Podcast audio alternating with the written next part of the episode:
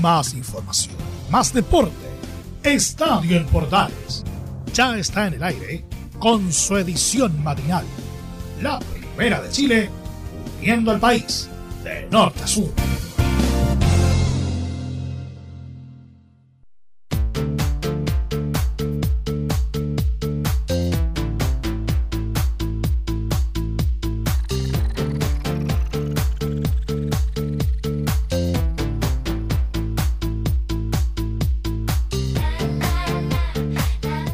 Martes 15 del mes, martes 15 de diciembre del 2020, que estamos en una nueva edición de Estadio Portales versión matinal. Rápidamente les vamos a contar durante la próxima media hora información deportiva para todos ustedes en esta edición de día martes, día de Reinaldo, así que todos los Reinaldo, vaya el saludo para comenzar esta jornada junto a Kylie Minogue, esto que se llama Can You Get, Can Get You Out of My Head.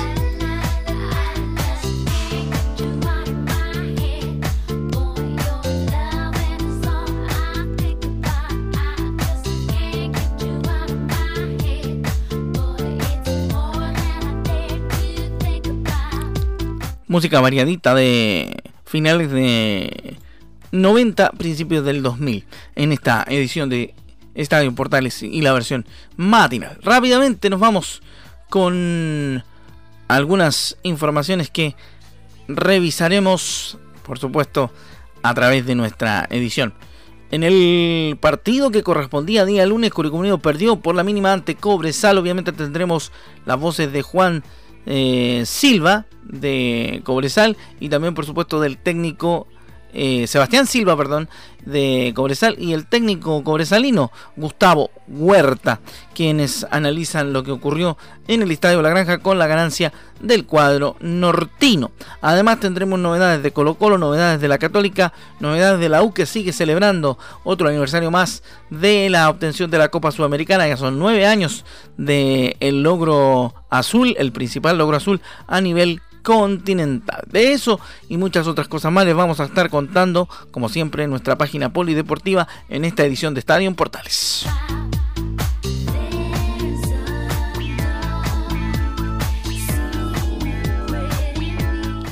Rápidamente entonces damos inicio a nuestro a nuestra revisión de lo que ha ocurrido. También le contamos que el cuadro de Antofagasta eh, tuvo una victoria en el partido que estaba pendiente de la fecha junto con el que le contábamos recién de Curicó unido frente al equipo de Cobresal. Ganancia de los mineros por 1 a 0. Rápidamente nos vamos con información que tiene que ver con el partido que antes mencionábamos, porque Cobresal volvió a ganar con un ajustado triunfo en su visita a Curicó. El equipo minero se metió en la disputa por alcanzar puestos de clasificación a copas internacionales.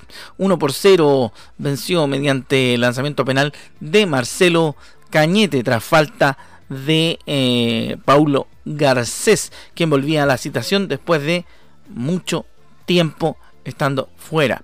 El, el gol de Cañete fue en el minuto 68 del tiempo corrido. La cantidad de lesionados que hubo en el transcurso del partido hizo que en la primera etapa salieran con molestias Byron Oyarzo en el equipo local y John Santander y Juan Carlos Gaete en el cuadro de los mineros. En el complemento, el propio Cañete abandonó la cancha evidenciando dolores, siendo reemplazado por Diego Céspedes. Con el resultado final, Cobresal dejó atrás una negativa racha de cuatro partidos sin ganar, trepando al séptimo puesto de la tabla con 30 unidades. En la próxima fecha deberán enfrentar a Unión Calera en El Salvador. Curicó en tanto se queda en el cuarto puesto con 37 puntos. En su siguiente desafío deberá visitar a Huachipato en la usina. Vamos rápidamente con las reacciones de los protagonistas de este partido. El primer protagonista que vamos a escuchar es Sebastián Silva, jugador del equipo Cobre Salino, que además fue uno de los más destacados de el cotejo que se jugó en el Estadio La Granja. Así que escuchamos al jugador cobresalino en Estadio Portales. El primer tiempo fue bien raro para nosotros, dos jugadores lesionados, empecé jugando de contención, después me tiraron hacia atrás, pero lo importante es que tenemos un plantel y, equipo para solucionar todas las cosas, así que contento del resultado que Hace rato no, no veníamos ganando dos partidos. Sí, la verdad que veníamos de, una mala racha. Veníamos jugando y teniendo, como se dice, un poco más de suerte. Pero lo importante es de que pudimos solucionarlo. Sacamos ya dos partidos que es muy importante para nosotros, para poder meternos arriba. Así que contento porque tenemos un plantel muy, muy amplio. Hay chiquillos que quedan allá arriba y la verdad que todos tienen ganas de jugar, así que eso es bueno. Ahí está entonces la primera que vamos a escuchar en este reporte, en esta apertura, obviamente, de nuestro estadio en Portales de esta jornada, con las eh, repercusiones del partido entre el cuadro de Curicunido y Cobresal. Obviamente escuchamos a los ganadores en esta ocasión. Ahora será turno de escuchar un análisis del técnico cobresalino Gustavo Huerta, que nos entrega su visión sobre lo que ocurrió en el Estadio La Granja en la jornada de ayer. No nos había pasado nunca, la verdad. Y lo bueno es que por ahí nos, afirmamos bien, porque el primer tiempo Curicó tuvo varias opciones, nos incomodó bastante el tema del viento, que no, podíamos nosotros eh, generar alguna jugada que nos permitiera tranquilidad para salir. Pero lo bueno es que mantuvimos el cero en nuestro arco y bueno, después ya al segundo tiempo también nos organizamos diferente, eh, dejamos a dos puntas el caso de, de Reinero y de Castro y creo que para los volantes tuvieron más oportunidades de, generar algo hacia arriba, digamos. No lo, o sea, no lo que queríamos, pero por lo menos nos permitió para crear la oportunidad del, penal. Sí, lamentable, pero aquí es fundamentalmente rescatar todo el esfuerzo que, hicieron los, jugadores en función del, resultado, porque a rato eh, era más defenderse de, todo lo que generaba Curicó, que bueno, las características de los jugadores sabemos cómo juegan individualmente lo peligrosos que son, por algo van arriba en la tabla también, así que para nosotros era importantísimo hoy día los tres puntos, es lo que conversamos antes del partido, de acuerdo a los resultados que se habían dado. Eh, así que quedamos, creo, en la tabla en, eh, prácticamente metido en, el séptimo lugar por la diferencia de goles. Así que bueno, ahí rescatar fundamentalmente toda la entrega de, todos los muchachos, reitero, en función del resultado. Ahí está entonces Gustavo Huerta entregándonos la visión del técnico ganador. Obviamente eh, tenemos que contar que estaremos obviamente en las próximas ediciones de Estadio Portales entregando la opinión de Martín Palermo. Ahí está entonces lo que ocurrió con Curicó Unido que pierde por la mínima frente a Cobresal en el Estadio La Granja.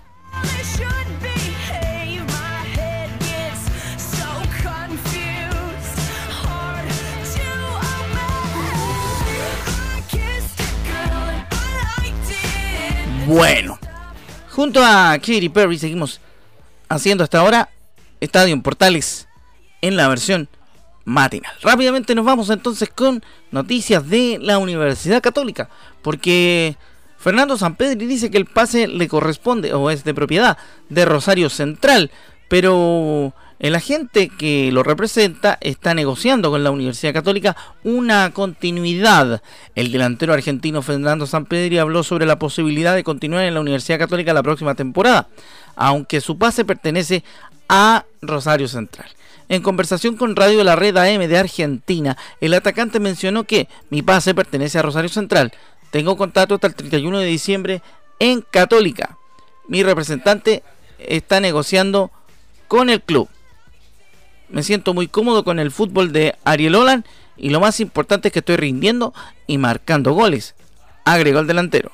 Respecto a su ausencia para la revancha ante Vélez por Copa Sudamericana, San Pedro explicó que a la vuelta de Buenos Aires di positivo de COVID y no voy a poder estar en la vuelta contra Vélez de la Copa Sudamericana. Sabemos que quedan 90 minutos muy difíciles y no subestimamos a nadie. Va a ser difícil, pero nos queda todavía mucha ilusión, dijo el ariete cruzado Fernando Sampedri. Así que está bastante optimista respecto de lo que puede llegar a suceder con lo que ocurra con Católica frente a Vélez en la vuelta en San Carlos de a poquito.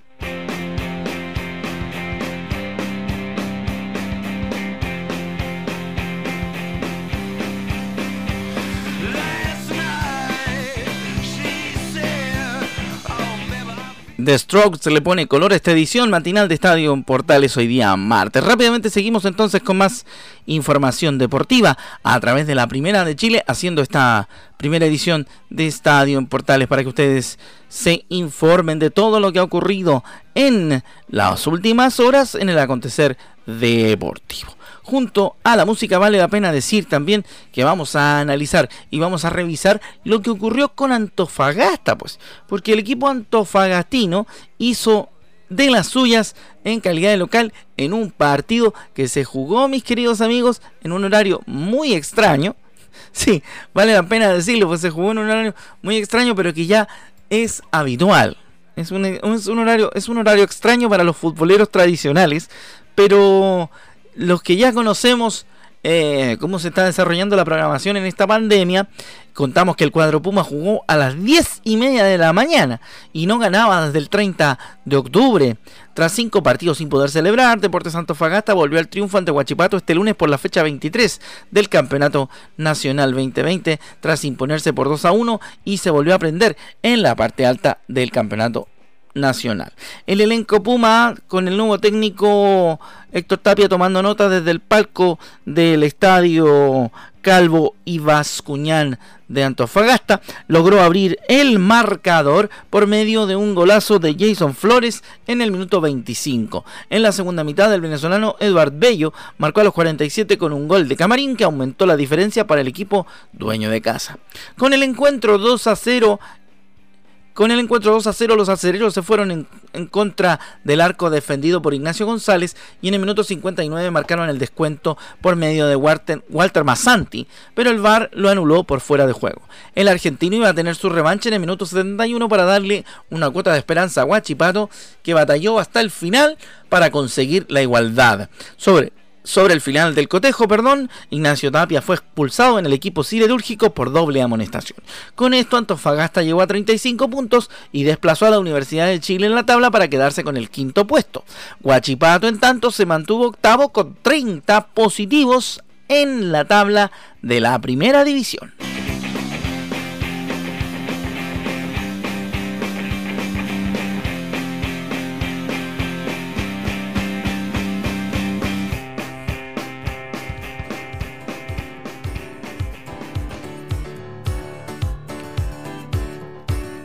Bueno, con la música de Sixer Sisters seguimos haciendo Estadio en Portales hasta hora de la mañana para ustedes en este día martes. Rápidamente seguimos con más información, por supuesto, para entregarles a esta hora de la matina entre su desayuno y el arranque de la jornada.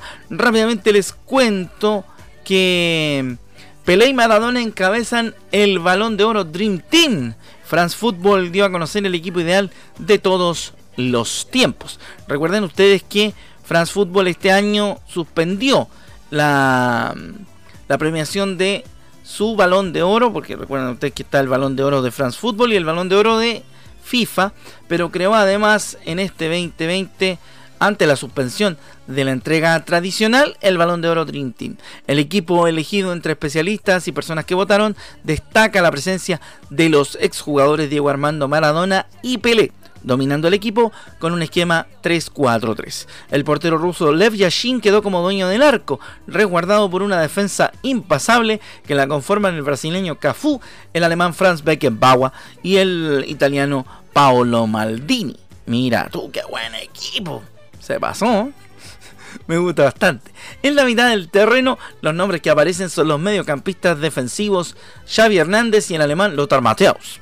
La creación en tanto quedó a cargo de los dos mejores futbolistas de toda la historia, el brasileño Pelé y el recién fallecido Diego Armando Maradona.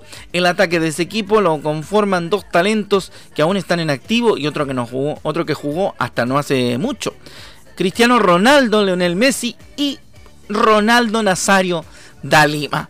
Oye, el equipo, bueno, más de alguna pichanguita se podrá ganar con esos muchachos, ¿no?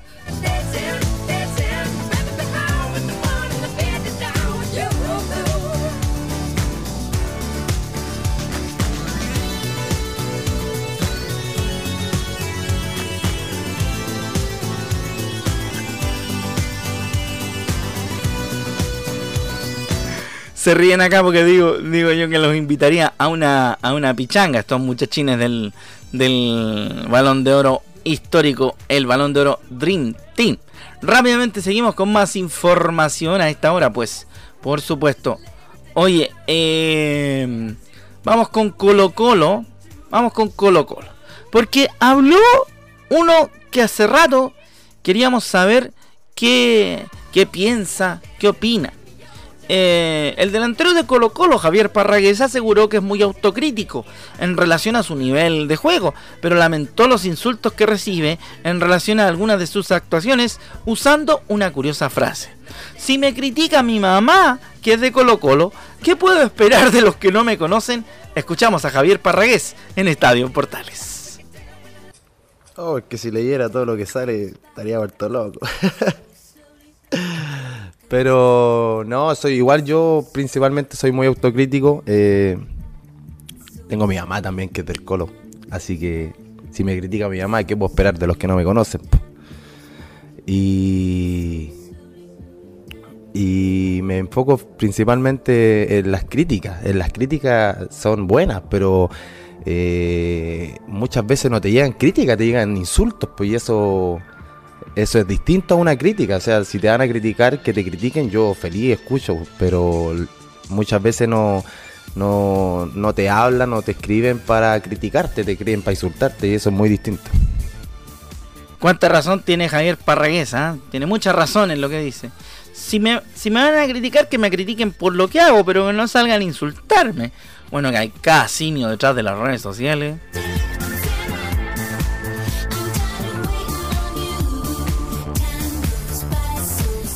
Bueno, seguimos con más información de Colo Colo a esta hora de la mañana en Estadio en Portales. ¿Por qué? Porque resulta de que la gente del Club Social y Deportivo quiere empezar a intervenir en lo que decide eh, la gente de Colo Colo, la dirigencia de Colo Colo, luego de las paupérrimas decisiones que han tomado los directivos. El Club Social y Deportivo Colo Colo propuso crear un consejo del fútbol integrado por referentes históricos. Marcelo Bartichotto se mostró a favor de la iniciativa. El Club Social y Deportivo Colo Colo lanzó una propuesta para la conformación de un consejo de fútbol que esté integrado por referentes históricos del club, quienes tengan la misión de apoyar y ayudar a avanzar hacia la refundación del equipo popular. Este consejo, según dicen en un comunicado, debiese estar disponible para acompañar y facilitar el trabajo del cuerpo técnico para salir de la crisis actual y así eh, si es que se requiere también en una transición refundacional, deberá trazar los lineamientos de una política deportiva que funcione como una columna vertebral de todo nuestro quehacer deportivo, dicen en el comunicado, y que tenga como centro los valores de popularidad, colaboración y rebeldía que están en la base de nuestro club señalaron los miembros de la corporación. El vicepresidente del Club Social Deportivo Colo Colo, Edmundo Valladares, explicó que la institución debe representar una oportunidad para avanzar en la refundación futbolística de Colo Colo. Consideramos que se debe dar a partir de la conformación de un consejo de fútbol colocolino integrado por referentes históricos que puedan estar disponibles para acompañar al club en momentos tan difíciles y para juntar fuerzas con el fin de poder salir adelante.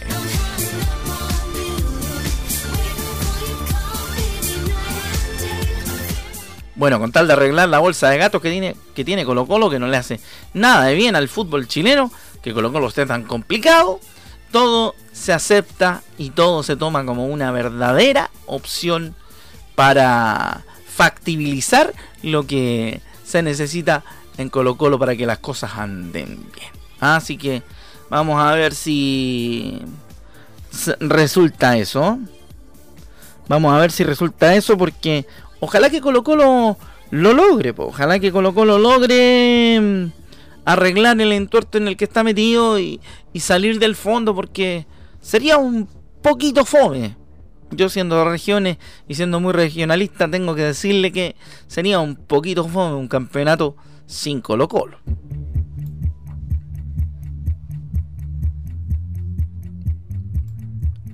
Sí, pues chiquillos, si me, refería yo en el caso que hubiese, que hubiese pasado el año pasado, el año anterior digo, que hubiese bajado la Universidad de Chile. Habría sido pero bastante fume entretenido un torneo de primera vez con la U, sí, de verdad. Pero fomecito sería un torneo de primera sin Colo Colo o sin la U.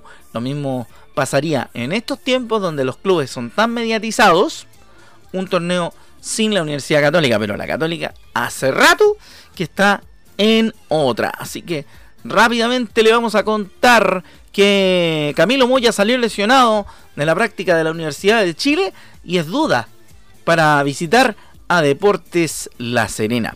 El volante tuvo un problema muscular y probablemente sea un desgarro.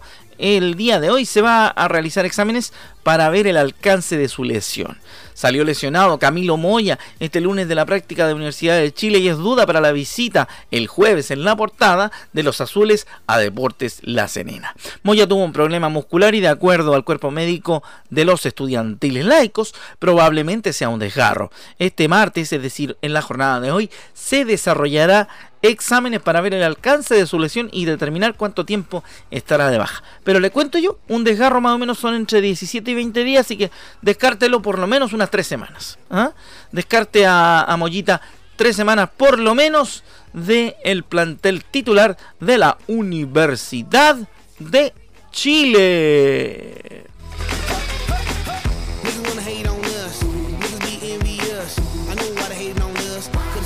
Estamos con el track del álbum Monkey Business de Black Eyed Peas, Pump It, a esta hora de la mañana en Estadio Portales.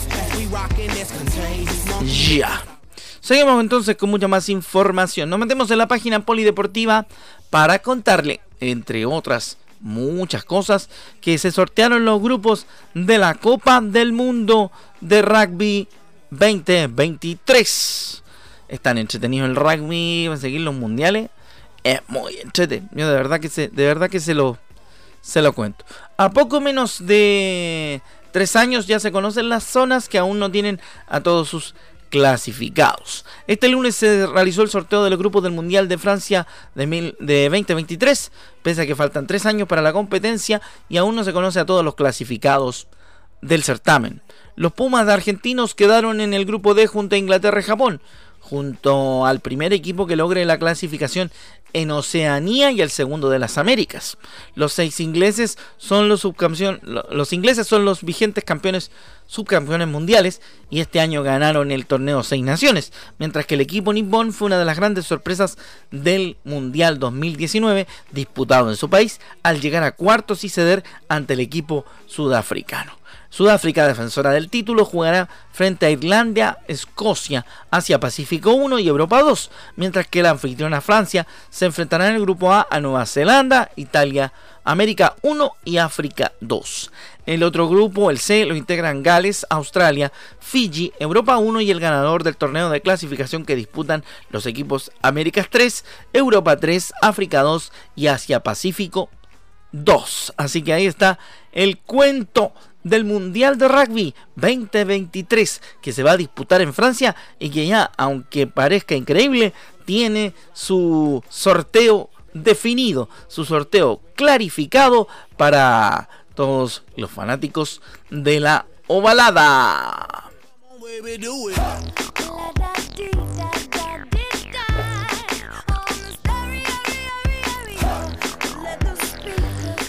Ya, pues ahí está entonces página polideportiva con la ovalada, con rugby. Cuando me toque el día jueves, el próximo estadio en Portales, vamos a ir rápidamente a contarles la información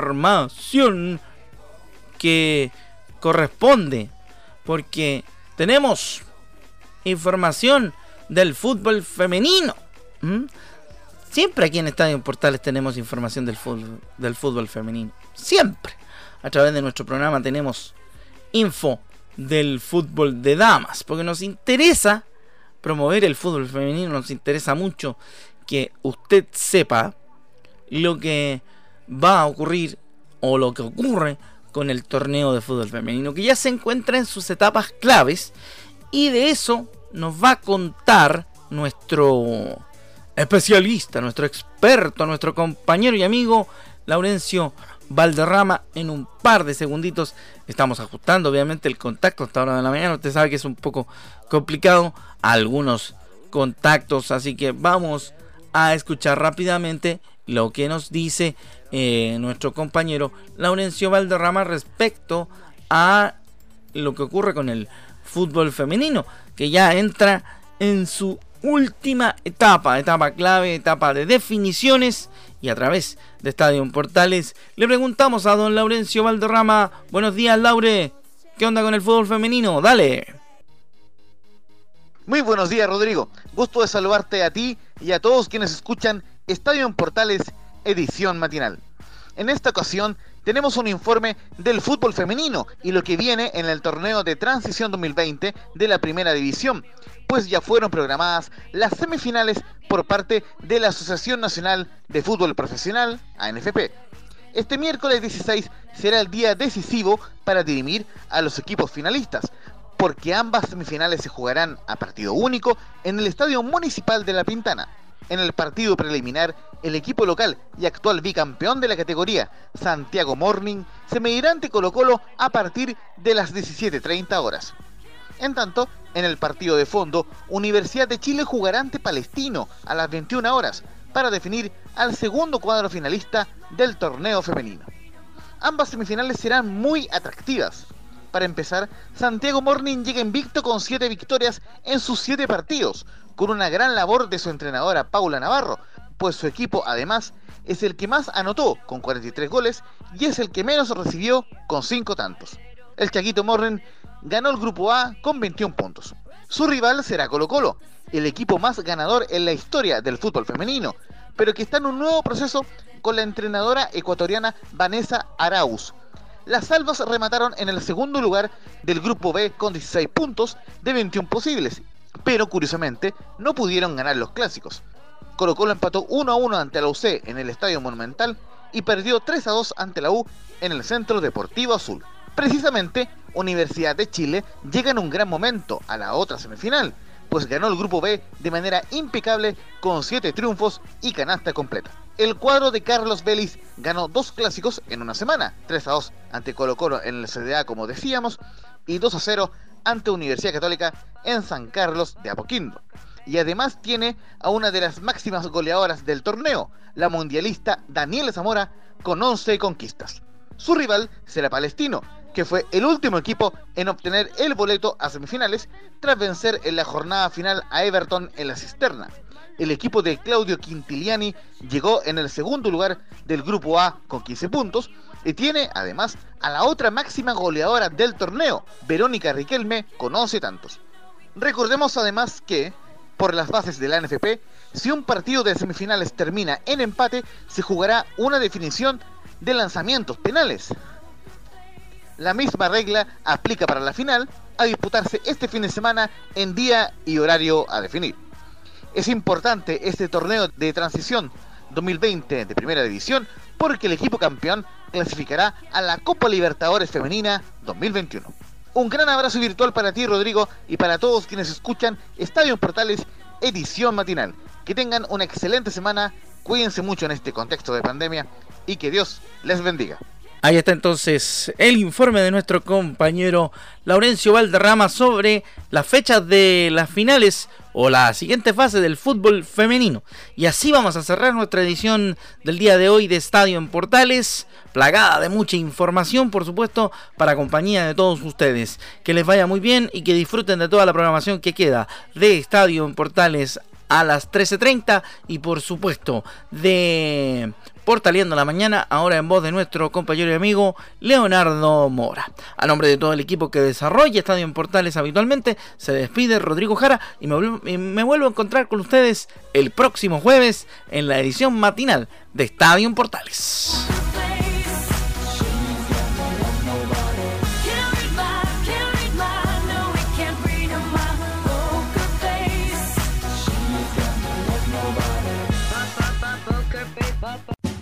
Más información, más deporte. Esto fue Estadio en Portales, con su edición matinal. La primera de Chile, viendo al país de norte a sur.